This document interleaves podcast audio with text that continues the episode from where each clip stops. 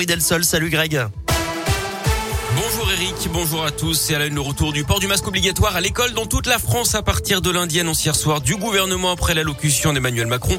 Ça concerne notamment l'Allier, le Puy-de-Dôme et la Loire dans la région. Il était déjà obligatoire dans 61 départements depuis la rentrée. Le chef de l'État qui s'est donc exprimé hier à partir du 15 décembre, les plus de 65 ans devront avoir une dose de rappel pour garder leur passe sanitaire.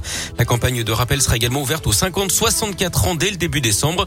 Le taux d'incidence a grimpé de 40% en une semaine en France. Message semble-t-il entendu, hein, puisque 100 000 prises de rendez-vous ont été enregistrées sur Doctolib après l'intervention du président, qui est également revenu sur le dossier des retraites. Il a repoussé la réforme à l'an prochain.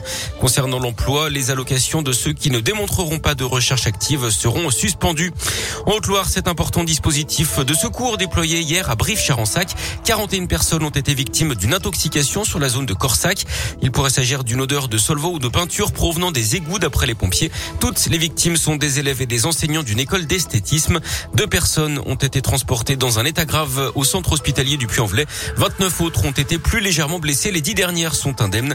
Une quarantaine de pompiers ont été mobilisés. Du sport et du tennis avec l'Open de Rouen dans la Loire et la défaite de Benoît Paire sorti d'entrée contre un néerlandais classé aux alentours de la 400e place mondiale.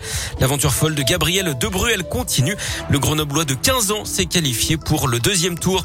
Et puis la météo ciel voilé aujourd'hui dans la région. Il fera 2 à 3 degrés ce matin, 10 à 11 degrés cet après-midi en moyenne.